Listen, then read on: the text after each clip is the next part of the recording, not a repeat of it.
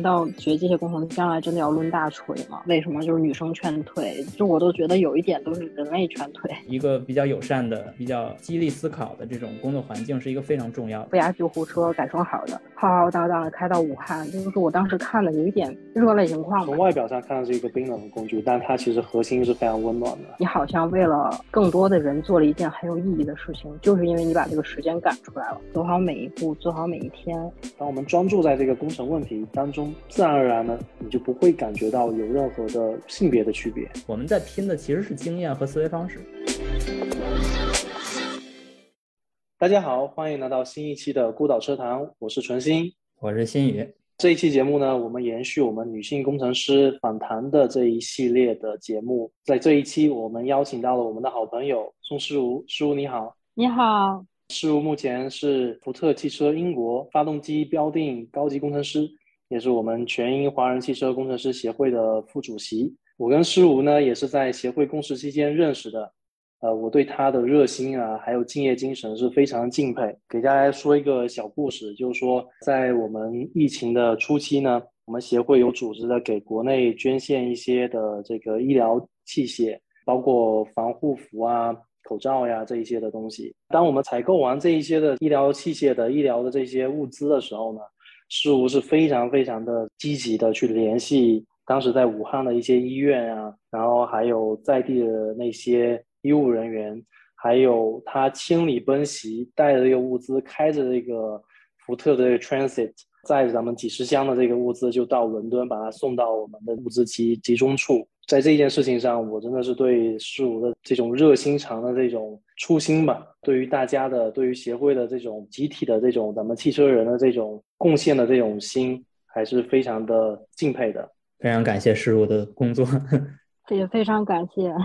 大家好，我是施如。其实我就是觉得汽车这个群体嘞，大家都特别可爱。然后真的遇到这个事情的时候，也是大家每个人都是出了很大一份力。嗯。其实就是说到这个事物的初心，还有对于汽车人这个群体的这种感情，呃，其实这应该是有一定的缘由的，对吧？师傅，你是什么时候对这个汽车行业感兴趣的，或者说对汽车工程这个方向感兴趣的？其实这个问题吧，就是怎么上了这艘贼船，然后有点机缘巧合。其实更早的是，就是因为我我爸爸妈妈都是工程师，但是不同种类的工程师。我是在小时候参加了一个福特这边的一个家庭活动，他原来每年是搞一次，大家可以把自己家孩子十三四岁以下的带到福特，然后看看参观我们怎么工作的呀。对家庭日，然后看看这些东西。对于小孩来讲，他把东西放到机器里，啪嗒给你做一个钥匙链出来，然后哇，你就觉得绝了，就特别棒。然后你看碰撞实验，你就看那个假人怎么被碰撞，然后怎么被分析，我觉得哇，绝了。然后这边又压一个车一个模，然后一下就做出来就，觉得哇，绝了。然后实验室都很酷。然后它还有很两个很大的重点，就是我们我们那个福特英国技术中心就当 n 当年这边的地很大。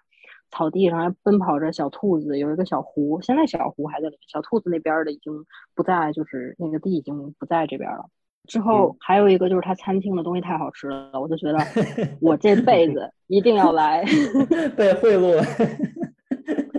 这说明福特当时的这个战略很有用，很有效果啊！啊，这是哪年呀？对啊，这是哪一年？零三年、零四年吧。想我那时候肯定不到十四岁，然后来的时候。哦，那小孩儿对，在英国，你想他现场让你亲眼见证一个东西制作过程，并且把这东西给你了，这这对于小孩来说，这诱惑力太大。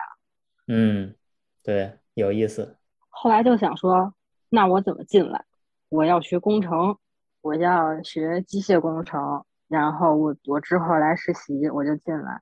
嗯，所以这个相当于就是阴差阳错的，可能跟很多很多人不太一样，就是因为我喜欢汽车，我真的就是 可能是因为喜欢英国福特这个工作环境而进来的。可以看到公司的文化啊，其实对这个长远来来说，对于招聘有才华的工程师还是很有效果的啊。是在年纪小的时候就有这种很美好的印象，对于工程这个行业，对于汽车工程这个行业。就有很好的一个画面，然后当你长大的时候，你就会往这方面去发展，你会下定决心在这个行业里面持续的奉献。我觉得这是一个非常非常神奇的一件事情，非常神奇。对我小的时候没有这种经验，我也是阴差阳错进入这个行业。嗯，呃，但是我可以想象到，如果你从小就有受到这么一个影响啊，看到比如说我对机械的东西也感很感兴趣，对于这个大型的器械呀什么的也是，但是可能没有什么机会能真正看到这个。那你这种开放日的话，其实是一个很好的方式，我觉得，嗯嗯，就可以从娃娃抓起，然后真是从娃娃抓起，看谁对感，就是谁对工程比较感兴趣。那其实说上来，现在想了一下，我也一直是在一个女生比较少的环境里面。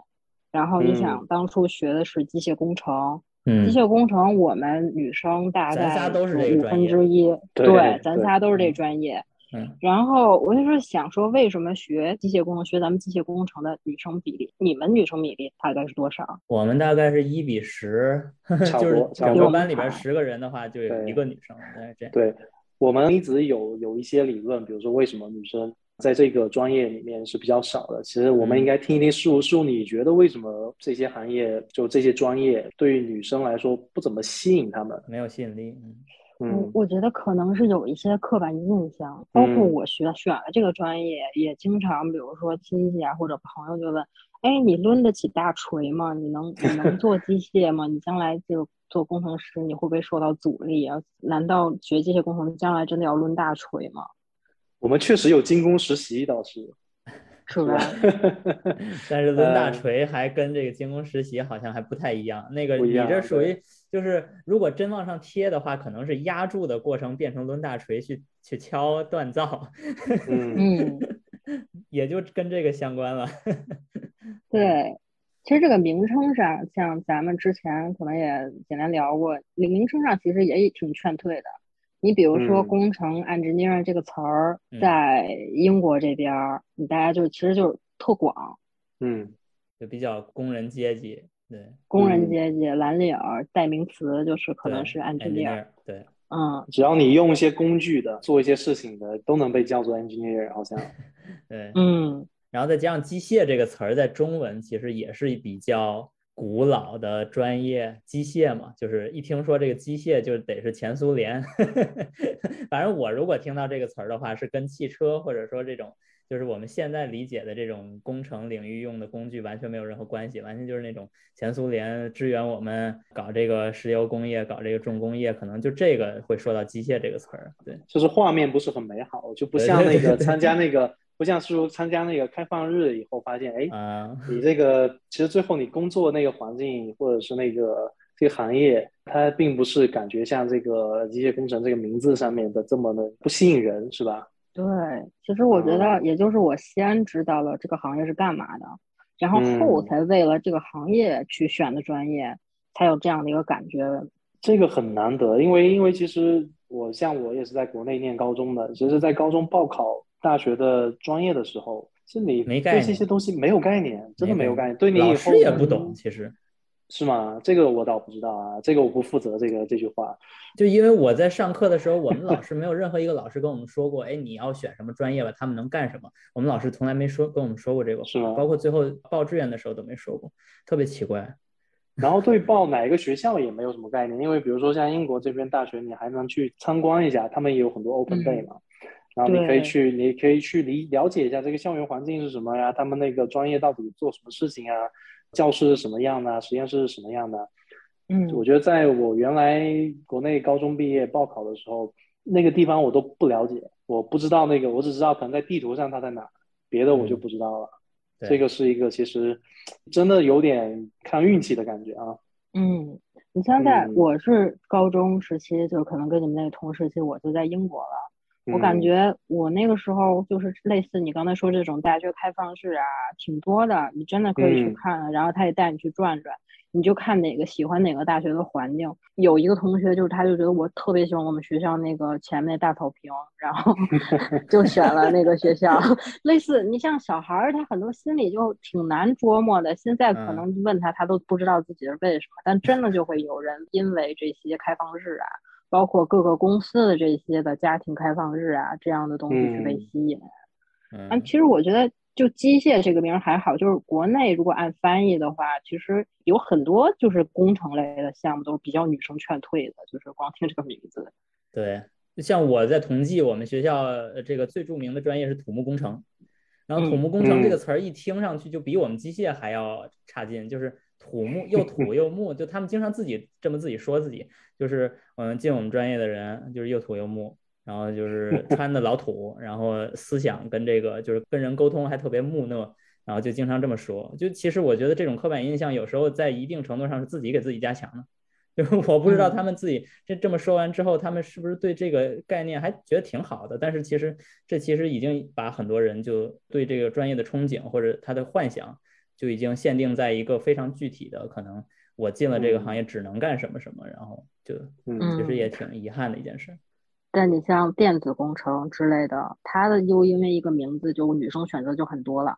嗯，对，电子跟自动化，嗯，其实好像是感觉是那个给你的画面是哪一个感觉比较干净，比较 呃，感觉比较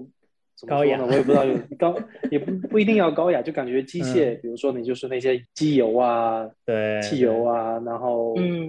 感觉然后重啊，很沉重的一些嗯。物件啊，就感觉确实会有一点的这种心理暗示吧。但是其实大家应该了解，就觉得应该慢慢去了解机械，其实它有很多的不同的领域的。比如说你做流体力学，或是这这一方面，其实像咱们之前那个女工程师李沁，F 一工程师李沁，她做的就是空气动力学，她也是机械的一部分嘛。对对，其实应该让大家多去了解，给这个专业证明一下。哎，对，这里面我觉得纯星，咱们应该给这个节目再重新做一次广告哈。就是现在收听我们节目的人，如果你听到我们节目，你是那个大学生，或者你是那个还在迷茫该去选择什么的人，或者你们是这种人的父母，我觉得其实应该强化一下在我们这节目里边的这种的，就是帮你揭示汽车行业不同的工种做什么事情的一个作用。这个未必是我们做这个节目的唯一初衷，但是毫无疑问，这个是一个很有意思的功能。这个节目其实可以带给你这种相对全貌的，因为我们有各种各样的嘉宾，然后聊各种各样的话题，然后这时候其实多多少少你都会了解到一个这个行业的侧面。嗯，汽车现在真的是变得就是一个特别大的一个专业了，不是原来那么限定的一个比较相对狭窄的一个限定。它现在真的是各个，比如数据分析、人工智能，这全部都是已经是被笼络到汽车行业中的一些的这个大趋势、大方向。那怎么回到这个师无的经历？就是当你在大学毕业以后，是直接就进了英国福特汽车公司吗？我不光是毕业，我毕业前就来实习了。是，哎，这又是一个很好的 实习的时候也很开心。另外一个福特这边的，我认为他。企业文化真的非常的不错。我第一次来实习的时候，带我的人，包括是很多的东西都让我接触。我第一次实习就已经，他竟然敢独立让我在台下做实验，然后他们都去出差，我给他们提供台下数据。啊，我现在也问，现在当时带我的高级工程师现在是专家，然后问我说：“你当时真有胆量啊，让一学生大一的学生干这事儿。”他说：“嗨，这不是也干成了嘛？反正就类似这样。”后来大二我又来了，福特的人都就好奇说你怎么又回来了？包括我曾经的老领导还说，嗯，应该换一个行业去试一试，你可能会找到更喜欢的。只是因为你一头扎在福特这个圈里，你就觉得福特这儿就是我的归宿。但我那年也挺开心，而且我还在就是分析数据啊，也是看着做这些工作。第二年是在 OBD，我发现了曾经的一个呃软件上可能值得优化的一个点。就我大大概大二的时候，给我写了一个报告，也当时也做了很多报告。但是后来那也是一个比较令我，就是说让我受益匪浅的事儿。一方面是说找到了这个可以被优化的点，另外是一个用很多的数据提出了模拟出了我如果这个软件要怎么改，加哪个功能就可以让它更精确的一个事儿。但是事实上是说，这个功能其实你这个现在的这个准确率，跟你把这个准确率提得很高，对实际产品是没有意义的。因为它可能只是判定中的其中一个小环，而且这个小环，你如果要说我加这个软件，这个新宇可能知道你加一个软件你得花多少钱，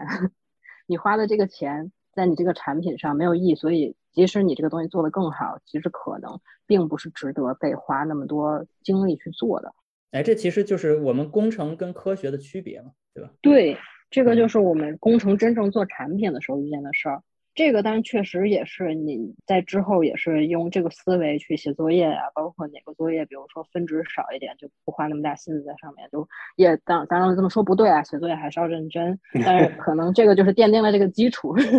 摸鱼的基础。就是这个也很好的这个把你引进了一个，其实等于说这是一个你现在目前工作里面最重要的、最核心的一部分，就是做这个所谓的 trade off，对吧？嗯，呃，对于标定工程师来说，嗯，对对，然后我觉得这个你在大学期间的实习机会也给你提供了一个非常非常好的一个正向的一个反馈，让你越来越认定了你想要做的方向。真有的时候我发现，就是实习的这机会其实是给人一个非常不好的，因为你是实习生，呃，可能有的有对对，有的时候就是你给你做的东西真的是让你产生了这个对这个行业或者对这个公司很不好的印象。我可以举个例子，就是。我之前了解的一个实习生，他们是大概暑期三个月来实习，然后三个月其实你很难做一些东西出来，所以说有一些带这些人的人呢，就给他们一些有有的没的的一个工作去做。我我之前有一个帝国理工的一个葡萄牙的一个男生，抱着非常大的期望来实习。然后带他的那个工程师呢，让他去做一个 Excel 表格，做一个 macro。然后他最后一个月都不想来了，你知道，从来后来都不跟我们这一群人继续保持联系了。就是你可以完全感觉到这里面的一些不好的一些情绪。所以说，我觉得这一点，我觉得你的经历是非常鼓舞人心的吧。我觉得是挺幸运的，然后带我的人就是没有把我当成一个学生，什么都不会，而是就真的把我拉到这个团体里面，按你正常上班的来去带你，让你真的深度体验吧。所以这也是后来包括我带一些毕业生或者是暑假实习来的学生，我都是完全是把他们当工程师对待。我不会说你是学生，我就给你不跟你说，我管你听不听得懂，我就告诉你你现在在做的这件事儿，它对于整个团队的意义是什么。然后他们就我发现确实是比你直接让他去做一个事儿，哪怕就是用 Excel 去画一个图，嗯，但他都会画的特别有激情。甚至这个家长后面跟我说，家长也是福特公司的，但是他就想说让别的部门去带他的孩子嘛。他跟我说，他儿子晚上加班加点，那都没工资啊，实习晚上画到十一点画图，画的特别开心。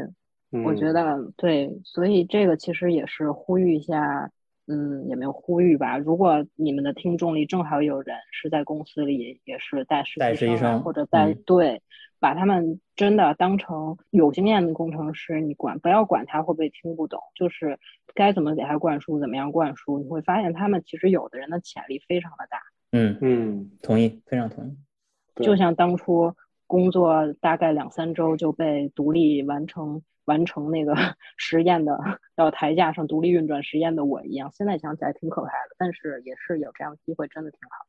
嗯。然后刚才又说劝退嘛，你看第一个劝退就是咱们说专业的名称劝退，对，其实还有一个劝退就是咱们工作性质劝退。现在其实我都相信，我周边有一些不是汽车行业里面的人，听说哦，我做呃柴油机标定或者我做标定工作，他觉得你一定是一个穿着就是脏兮兮的衣服，然后在那拿一个大扳手在那卸一些零件的一个人。当然，就是我我们工作中确实是，其实很多东西标定工作确实挺辛苦的。我觉得是最辛苦的，我觉得是在 在生产之前，在生产之前的那一部分。我觉得标定是最辛苦的一一一个工作了。我觉得，我觉得很多也挺辛苦，但是标定确实是非常辛苦。你像至少有一点，我们要防候鸟，你候鸟是哪儿舒服往哪儿飞。我们是冬天往冷地儿飞，然后夏天往热的地儿飞。你要设，你要是为了就是测这个极端的环境，然后你得保证你的车在这种这个市场内的极端环境下，比如说高温、高海拔呀、低温啊情况下都不会出问题。另外还有一个就是说那种恶劣工况，就我们开车是用那种恶劣工况，比如说我不管是自己去开那些就是恶劣工况啊，还是那种还是别人去开车，我都是提前吃晕车药的，要不然真的受不了。然后它基本就是你人类一般人类一般正式过了驾照的人类不会那么开车的那种开法。你比如 说一脚油门一脚刹车，你类似这样的实验就是好，就几十个类似这样的实验，开这一天真的会吐。呃，新宇，你们那边是不是有做过类似的一些？其实。类似一些实验，我觉得，我觉得咱俩在这一点上特别有意思，就是同时都是标定工程师，但是来自一个是刹车系统，一个是动力系统，所以对于系统的可靠性和安全的极限，我们是有义务去满足。而我们的工作，其实，在创造这些特殊条件的过程中，从爱好者或者从这种非常对这个非常有热情的人来说，是很有意思的，甚至从一定程度上很享受的。但是从不爱好者，甚至对这个东西。本身没有任何热情的人来说，那这个活儿其实就是最最奇怪的一种。为什么要赚钱干这种事情呢？为什么你明明可以在这个编写软件，对，吹着空调，对吧？打字，然后在家办公，为什么要选择这种在户外的艰苦条件中工作？然后这个车呢，因为是在呃标定的阶段，它不是很完善，所以有可能没有空调，或者说像你的工作可能比我更惨，就是。你故意去不让他在夏天用空调，对吧？就是这样的工作，为什么要选择这样的工作？其实对那些人来说是非常不可理解的。所以我觉得，与其去要求大家去理解这些这份工作的意义，不如去聊一聊我们接触到的工作的内容。比如说，我就接触过，我们需要在每次软件释放之前去验证我们这个车在一些特殊的工况中是可以工作的。比如说，没有 ABS 时候紧急制动。这件事其实就特别特风险很大，就因为 ABS 它就是在紧急制动的时候保护这个车能够沿着直线，或者你需要打方向的话，可以有打方向能力。但是我们故意要把 ABS 关掉，就是在这时候我们要确定这个软件的工况是一种是一种工况，就是我们要以这个作为参照。然后再去判断我们的有 ABS 和 EBD 的时候，它的工况是怎样工作的，它需要有这么一个对比实验。然后我第一次做这个时，直接就把那个轮胎的前轮，我记得是左前轮还是右前轮，直接就给磨平了。就是当时那一刻是我是特别震惊，是震撼的。就因为我虽然知道原理上 ABS 是怎么工作，但是我真的第一次把 ABS 关掉，然后再去做这个实验的时候，啊，我发现这个这个体验是完全不一样。啊，所以它是有一种从纸面上到实际现实操作上的一个跨越。然后后来我从了这次的教训中，我发现这个工作该怎么做呢？就是你要逐渐的把那个刹车踩到濒临极限的那个位置。当你知道它准备要爆死的时候，你就不再踩了。就这是一个有经验的工程师该做的事情，因为你只是需要知道它那个极限在哪儿，而不是真的要把这个轮胎磨平。因为对于一个客户来说，他给你的轮胎的 是有限的，你不能。每次做一个实验就把轮胎干废了，这是不行的。就是你虽然你有你的初衷，但是你也有你的方法。所以其实对于工程师来说不是蛮干的，就是哪怕你听说的那些极限工况是很奇怪的那种驾驶方式，但是也不是那种蛮干的，也是要有有目的的，就是要有工程思路的。所以与其说我们在做一个苦活累活，不如说我们在苦活累活的过程中，仍旧保持着一个工程师的精确的思维方式和理性的头脑。就是我们做完测试不是就完了，我们还要调参数的，我们还要思考的，嗯，我们还要在在想这这这个工程里面的这些这些变化，我们该从哪个方向去解决问题？我们是要做这些事情。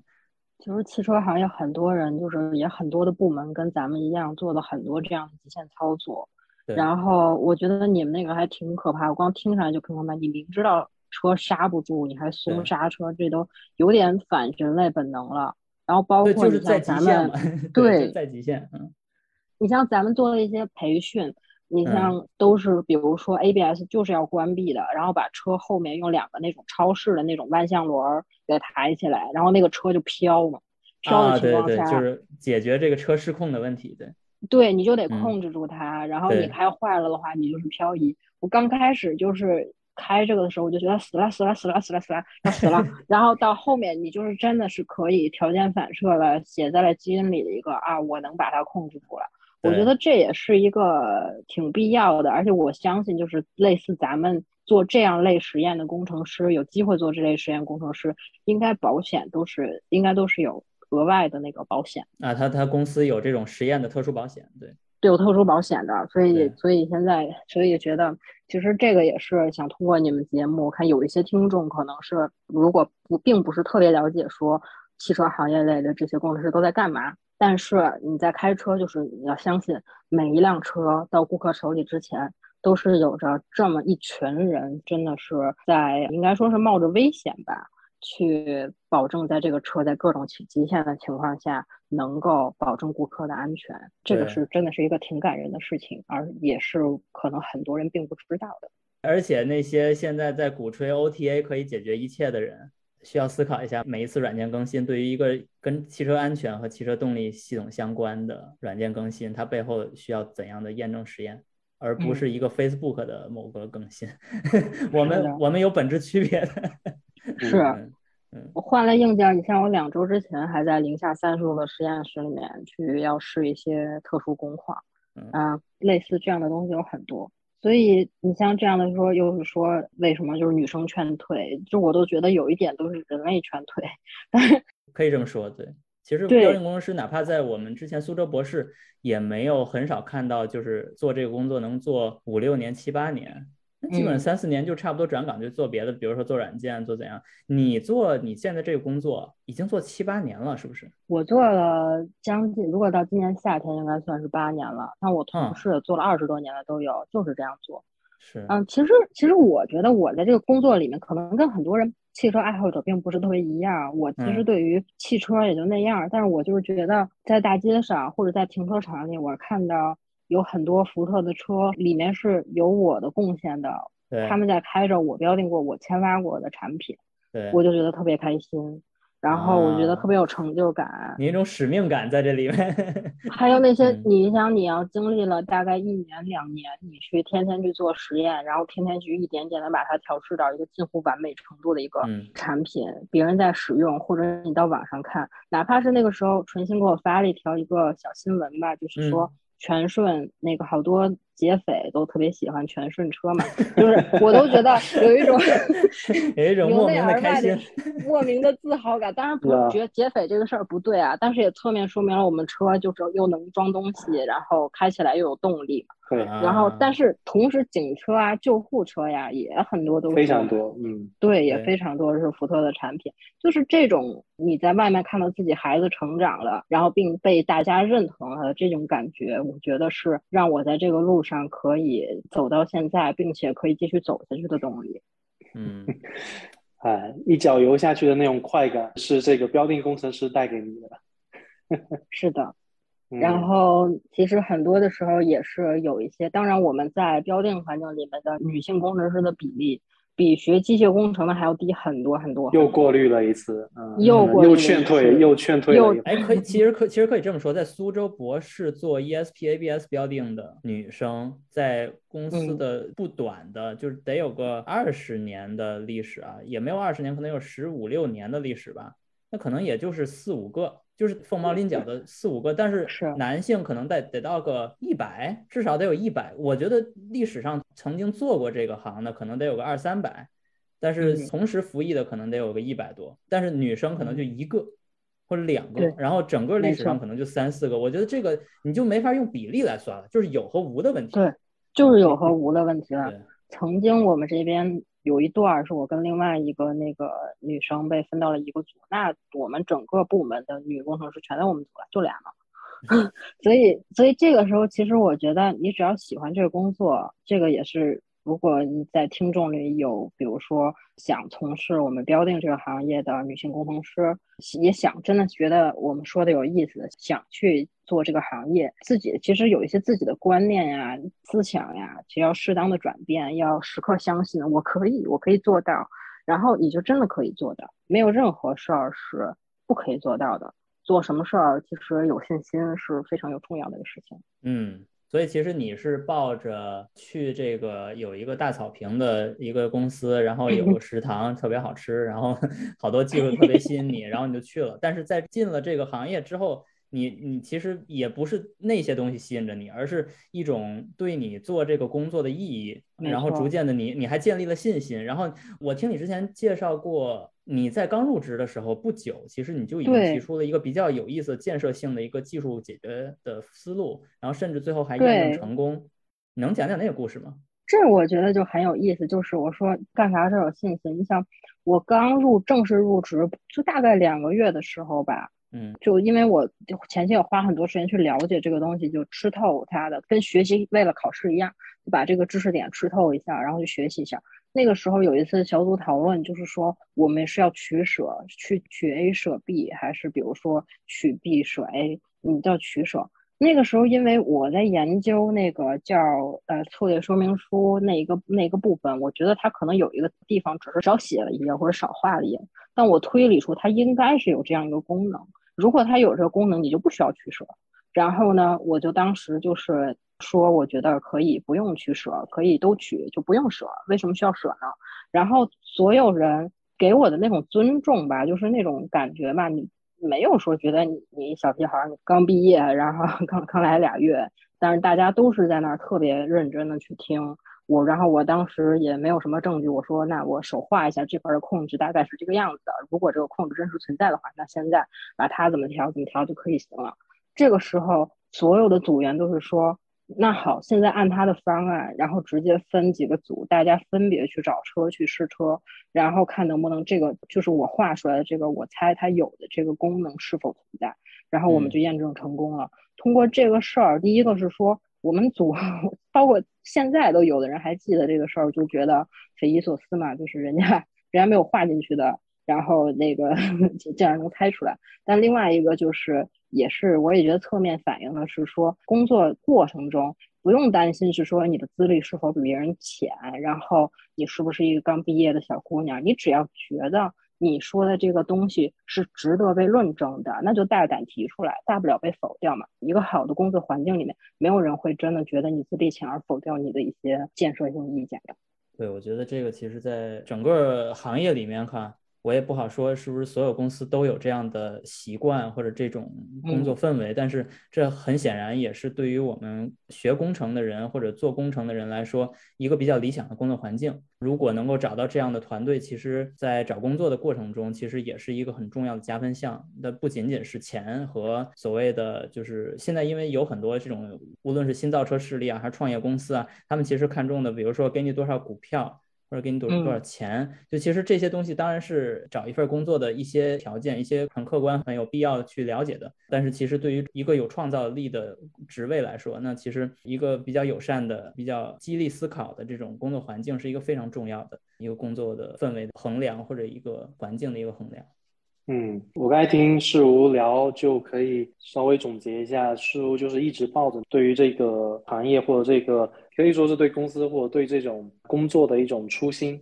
然后在工作的过程当中培养了自己的信心，不停的接受自己的挑战，然后一直觉得这个事情其实是很有意思的，慢慢慢慢的自己积累出来自己的能力。然后其实也经历过很有意思的一些事情，比如说之前咱们聊天的时候，你有提过，突然有一次你就被临时派回国做一些项目了，对吗？嗯，是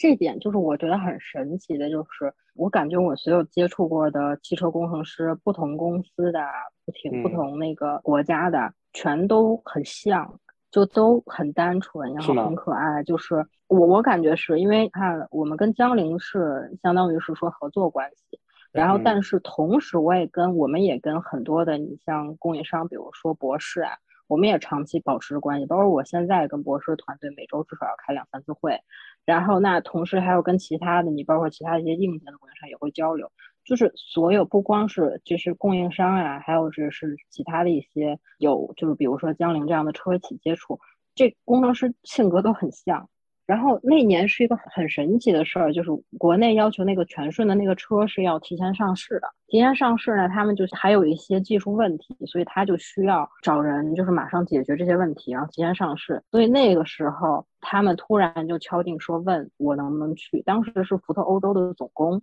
敲定的，敲定了之后，当时就是说能能不能直接过去，就是说直直接飞。当时这中间还插了一个小插曲，我当时现在的我的经理应该算四级 L four。然后他当时刚上任，他还说：“师叔，你去买张单程票吧。”我说：“我不，你刚来上任，你让我买一张单程票去出差。”嗯，当然后来我经常拿这个事儿，现在还会调侃嘛。但是他说还就是当时他因为临时过来，改票费可贵了，所以那个比票价都贵，所以他就是想说让我那个票就是改票费少一点钱。对他，因为那个如果是往返的话，你去了的话，他就不允许你再改那个回程票了，对吧？对，因为当时我的回程票的时间是定不死的，就是你什么时候问题解决了，你什么时候回来。所以我就猜了个时间，我说我就定一个那个九九七月份定到九月份，我九月份问题我肯定解决完，我就回来，我就回来，你就不能让我买单程票。反正当时就这样。然后呢，当然就是后来就到了江陵，到了江陵之后，我就记得特别感人。就是当然这里面还有个小插曲，是我爸爸在江陵的这个项目，然后我当时上阵父子兵。嗯，挺有意思的。我刚才正在想这个词呢。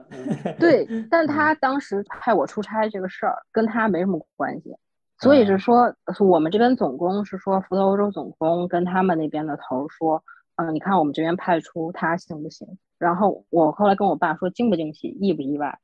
然后觉不觉不觉得世界都觉不觉得完蛋了？但不至于这样。但是后来很感动的，就是说江陵那边的当时是呃动力总行部长，然后他也是一个我认为我可以当成一个行业楷模的一个非常优秀的一个女性。然后她当时是接风，带着很多各个部门的一个相关部门的这个是领导。然后一起给我接风，其实就是大家一起开绿灯。当时真的是为了，只要这个项目能好，所有的人是没有任何说成见，没有任何的情感上的一些羁绊，大家就真的是在新认识的一群人里面，甚至名字都不一定叫得全的情况下，大家就是一个特别完整的团队去做这件事儿。包括当时福特欧洲这边是英国这边和土耳其。呃，也是马上能够提供很多的东西，然后包括英国这边，我说我要实验设备，那都是马上快递过来，从英国一箱一箱的往这边快递，所以就很感人，就是真的是这个，当时没有细想，你现在想想，真的就是这个行业，我们这个行业就是这样，就大家真的就是这样一群单纯可爱的，可能为了一个目标奋斗的一群人。嗯，江玲也把最好的台架当时腾出来给我用，临时就是给我用，那都什么就真的是很厉害。然后我们也是当时为了解决问题，我们就全程跟车。到最后，我们大约是因为因为是从呃南昌一直到冷的那边，呃热的那边是去吐鲁番，吐鲁番那边再去再从那边去格尔木，格尔木再到西宁去做那个 PAMS 实验做排放，然后再回来。所以相当于我们跟车大概跟了五千多小六千公里，最后算出来，然后我们完成了提前上市。也真的是解决了问题，但这个事儿其实就是我们标定工程师的日常，只不过说这次是我唯一的一次，就是。拿下就是相当于是说，所有人给我绝对的指挥权和就是类似这个东西也不算指挥权，就是包括我们福特欧洲的那个总工，他都是说你出去遇到任何问题你自己来决定，我们所有给了你最高的优先级，对，可以这么说，最高优先级，然后还有所有人都配合，就是我觉得这边公司的状态就是领导其实是我的背后的支柱，我就不太担心太多的事儿，你去谈有什么问题你去谈，什么方案你去想。你只要是你决定的事情，我们这边所有那么多的团队同时配合你，所以我觉得这个可能也是我工作生涯中很难得的一件事儿。当然，在这件事儿之后，很感人的一个事儿就是，你当我们做这件事儿，我们只是认为是又是一次普通的提前上市嘛，就是一个产品。但是你后来就是一个产品，我们每年都要做这样的签发，每个产品都要做这个签发，嗯，甚至多于一次。但是后来武汉就是疫情爆发了。那江陵的工程师，他们那边加班加点的，春节都没休假的去造那个车，然后去把这些全身改成那个负压救护车。就看的新闻里，就是那些救护车、负压救护车改装好的，浩浩荡荡的开到武汉，就是我当时看的有一点热泪盈眶吧。然后也包括当时我把这个新闻，我连翻译都没翻译，我发到我的那个群里面，因为当时很激动嘛。还有一些其他的朋友，当时一起参与这个项目的英国这边的朋友，他们都特别感动。你不需要翻译了，你光看到这个图片你就够了。你觉得你好像为了更多的人做了一件很有意义的事情，就是因为你把这个时间赶出来了。所以有的时候也是你在做这个行业的时候，你做一件事情，你做的就是一个很稀松平常的一个小事儿，也就是一个你的日常。但是后面的事情它所带来的，可能是说对其他人的一些帮助。是你当时看不到的，嗯，是对，这又回到我们一个节目可能一个永恒的一个话题，就是呃，不管是安全气囊的这个设计啊，还有这种专用的这种车辆，比如说刚才师傅说的这个负压救护车啊，它虽然是从外表上看是一个冰冷的工具，但它其实核心是非常温暖的，是给我们提供一些非常必要的一些帮助的，就特别是在这种疫情的情况之下，嗯。对，我觉得这个故事我听到的一个感受哈，就是通常至少我们这边做 ESP 标定的哈，就是在一个项目里边，基本上承接了所有的 delay 或者叫这个时间的延拖延，然后所有的上游工序的拖延，到最后我们这边不能拖延，是因为它这个车的上市日期是有一个规定的，但是你再去跟上面流程的人说你为什么耽误了时间也没意义，所以基本上每次到我们这儿都相当于是突击赶工。那无论这个突击赶工质量是有保证的还是没保证的，至少在我们这个时间上，它是一个比较死的一个限制。那在这种情况，你那儿反而是因为这个突击赶工有一个比较高级的一个优先权，所以你能够拿到相应多一些的国际范围内的支持。就比如说你来自的那个英国团队，还有跟你合作的土耳其团队和其他的团队，但是更多的情况下是没有这么多。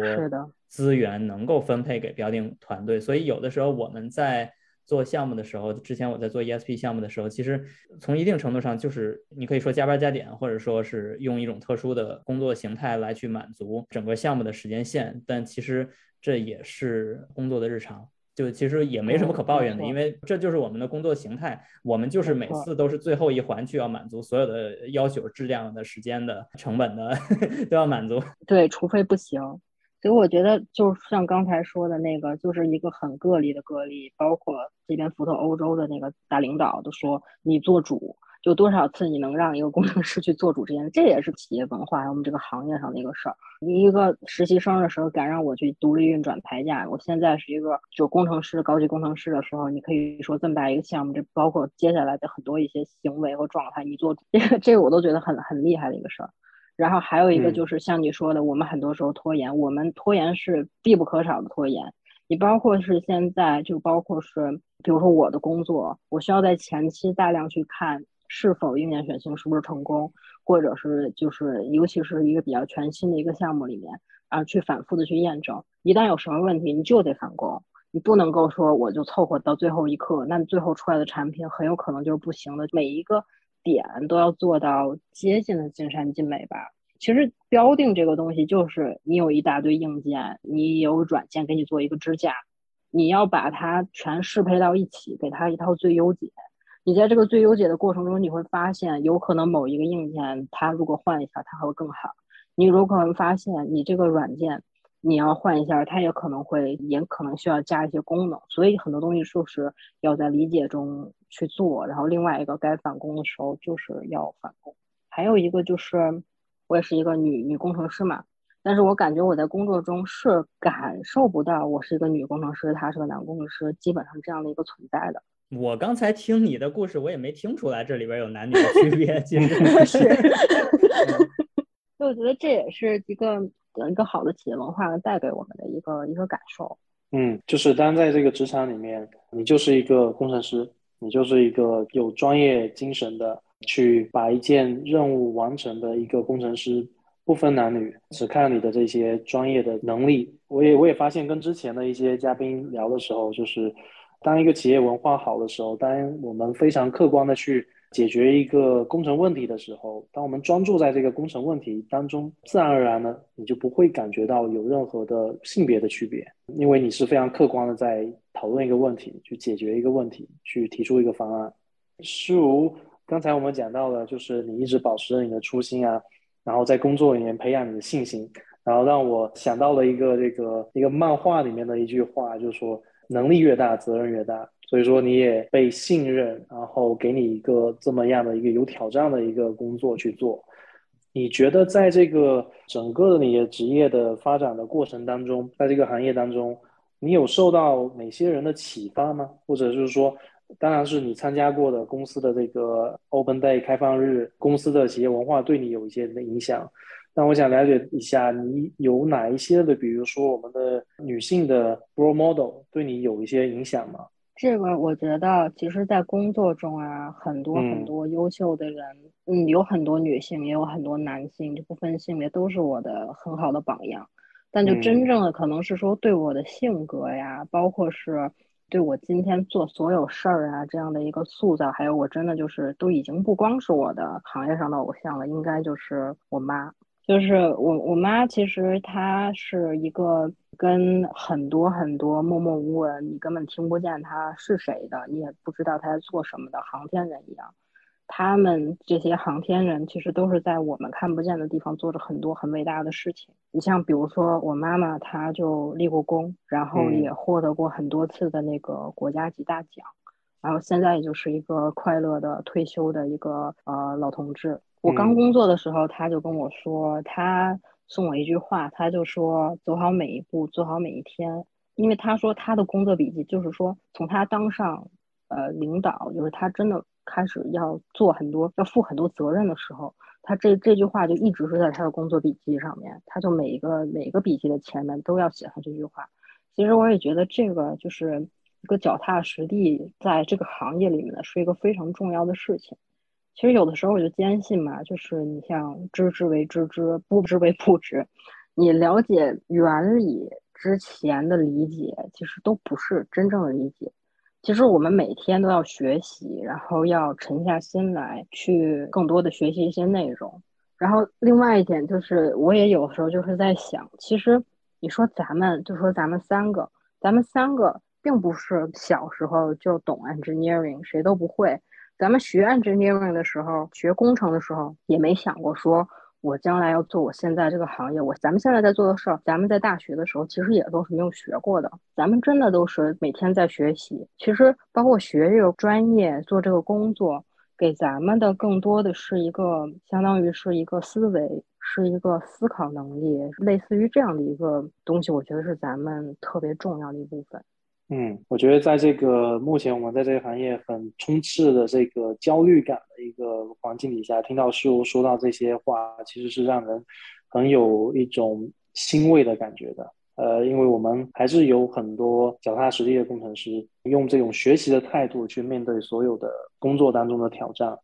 工程师就是解决问题、提供方案，我们也可以提出问题。呃，但这些提出问题呢，也是从工作当中的经验中总结出来的。其实回到我们的就这一系列的节目初衷，我们也是有想让更多的对于这种汽车行业大部分的女同胞人没有，或者是我们女同学们没有太多吸引力的环境底下，让他们了解到，不是从我们男性工程师的口里听到这个行业是什么样的，而是从他们的女性的同胞的口里听到了他们真实的感受。我觉得能够给他们一些鼓舞吧，或者至少让他们对这个行业有一些兴趣。因为当我们真正的讲到了 diversity 的时候，并不是说一定是要一个更多的接受更多的女性啊，或者说是让我们女性在这个行业里面数量更多，而是我们提供了一个比较平等的一种信息的一种环境，让你有这个机会去做选择。更多是不要错过一个有可能是非常精彩的一个职业的，或者是自己的一个人生。完全同意，而且咱们处在一个什么都在高速发展的时代，这个时代也更多的需要一些这样脚踏实地、这样对自己有信心、不要有任何的顾虑的这样奋勇直前的一些人。嗯。石如算是我们请的这里边工作经验比较纯粹、固定在一个话题里面的一个。之前其他的一些嘉宾可能在其他的领域里面可能有所变动，然后接触的内容可能稍微多了一些，就是面儿稍微多了一些。然后施如一直在坚持在一个发动机标定或者发动机标定周边的这个话题里面。嗯，我觉得这其实也体现了我们这个行业的两种思维方式或者职业发展路径，一个是走广的角度，嗯，就是你可能会接触的内容稍微多一些，但是每一个都不是很深。然后另一个就是沿着一条路一直走下去。其实我们现在的新的社会的焦虑感，其实更多的在于我不想错过一个大趋势。那什么叫大趋势？大趋势到底意味着对于每一个个人来说意味着什么？你是不是意味着如果别人都说这个大趋势，你不去那个大趋势，那你就被甩掉了，或者你就没有工作了？我觉得从诗如的角度，至少我看到并不完全是说，当我们今天说到一些呃特殊的趋势，比如说电动车呀、智能化呀，那所有跟发动机相关的研发的人就应该都飞掉，都应该跑掉。对，我没有看到。整车，因为我现在发动机标定其实是我几年前做的，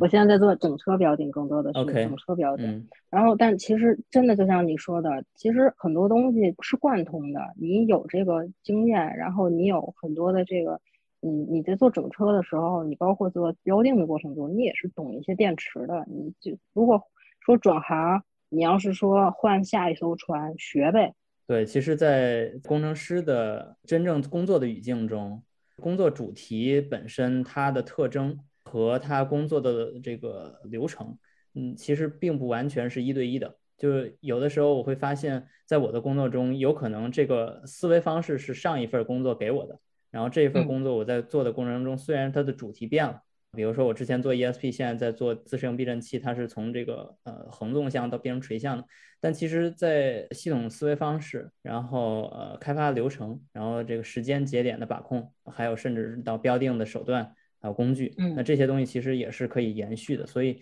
没有外界的那种焦虑感那么多，呃，更多的其实是你真的想做你这件事儿，就是你真的觉得工程这是一个值得去。付诸实践，然后去付诸你的思考和智慧的领域的时候，其实你看到的更多的是相通的地方，以及那个如何把问题解决。我 problem solving 解决问题，这个永远是作为一个工程师最关键的一种思维方式和技能，而不完全是某一种具体的一个工具的使用。没错，没错。而且很多东西，你是不是感觉就很多东西是像在滚滚雪球一样的，这个经验是往上垒的？你包括我再拿我自己举个小例子。就是我原来是做 O O P D 的，就是 Ongoing Product Development，很多要解决很多市场上的质量问题。一旦客户有什么问题，你需要短时间之内马上给人家解决。之后我做了一部分一段的发动机标定，然后再之后我又现在又在做整车标定。其实一直就是也没有说确定不做哪个，就是一直在这儿循环。但是给人家解决市场问题的时候的这个思维。一直是带入进去的。你在做后面的事儿，你就一直会假想，如果这个东西上了市，它可能会出现什么问题，可能会有哪些东西。带着这个思维，就可以前期避错。然后有发动机标定的这个基础，在做整车的时候，你也大概知道是它是怎么燃烧的。你包括是说我们做混动，你有混动和电机和发动机切换啊，你很多东西其实也都是可以想象出脑子里像动画片儿一样的，就是这样一个理解的一个过程。都是学任何一个东西。都不会是说我学的东西就是浪费了，或者说我做哪一个行业就是浪费了。我觉得哦，对，我觉得这个特别有启发，没错，嗯，因为作为学生来说，其实每个学期的课都不一样，从大一上学期一直学到大四，像你这英国可能是大三，就是你结束的时候，你会想到，哎，那我是不是忘掉某个课的具体某一篇的某个内容，我就丢掉了这个可能性？其实完全不是。我们在工作的过程中，其实逐渐的把这些融到一起去，然后每一个具体的知识，其实只是一种思维方式的呈现。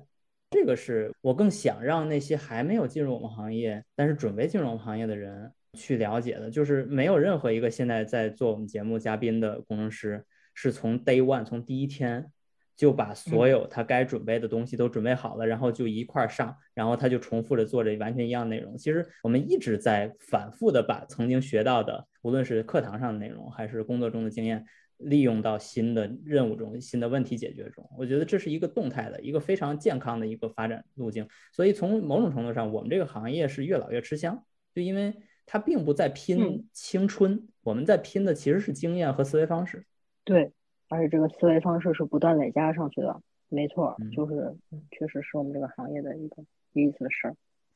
对，从进入这个行业第一天开始，建立的知识体系，积累你的经验，然后一直以一种解决问题的思维去面对自己的工作里的每一天，保持你的匠心，这个就是我可以从刚才和世如交谈当中总结出来的一个想法。我觉得我们今天聊的特别棒。我们也不用让事无再给咱们女性工程师特意的去提出任何的建议。我觉得如果听过我们这一期当中，从事无的这个呃一路过来的经历当中，你们就可以感受到事无的这种对这种行业的一种热爱，还有他对于这种工作的一种职业精神。我觉得这里面就有很多的魅力，可以让我们的女性同胞去感受到。呃，如果你觉得这个行业确实能吸引到你，我觉得我们应该让更多的女性去了解，还有去接触到这些工作当中的真实的一些经历。可以说为这个行业给证明吧，是吧？而且我想从一个车迷的角度，我非常喜欢福特，我特别觉得听到 诗如的整个的经历，我觉得也符合我对一个我这么喜欢的品牌的热爱的一个背后，他们背后的一些公司管理的方式，还有他们运营的这种方式，我觉得算是一个粉丝见偶像的一个过程。我觉得，对对对。偶像是这些车嘛，就是这些车的研究过程。我我对，就是偶像这些车，但是车是活着的人在在生产、在研究出来的东西。其实，我也希望喜欢车、特别喜欢福特品牌的人，呃，来听一听这期节目，也是感触挺多的。那真的是，嗯嗯。我想最后再送想踏入这个行业的小朋友们的一句话。你如果是还是在校学生，你要相信你现在学的内容，在工作中有一半以上都是会被持续使用的，所以你现在学的东西都是有用的。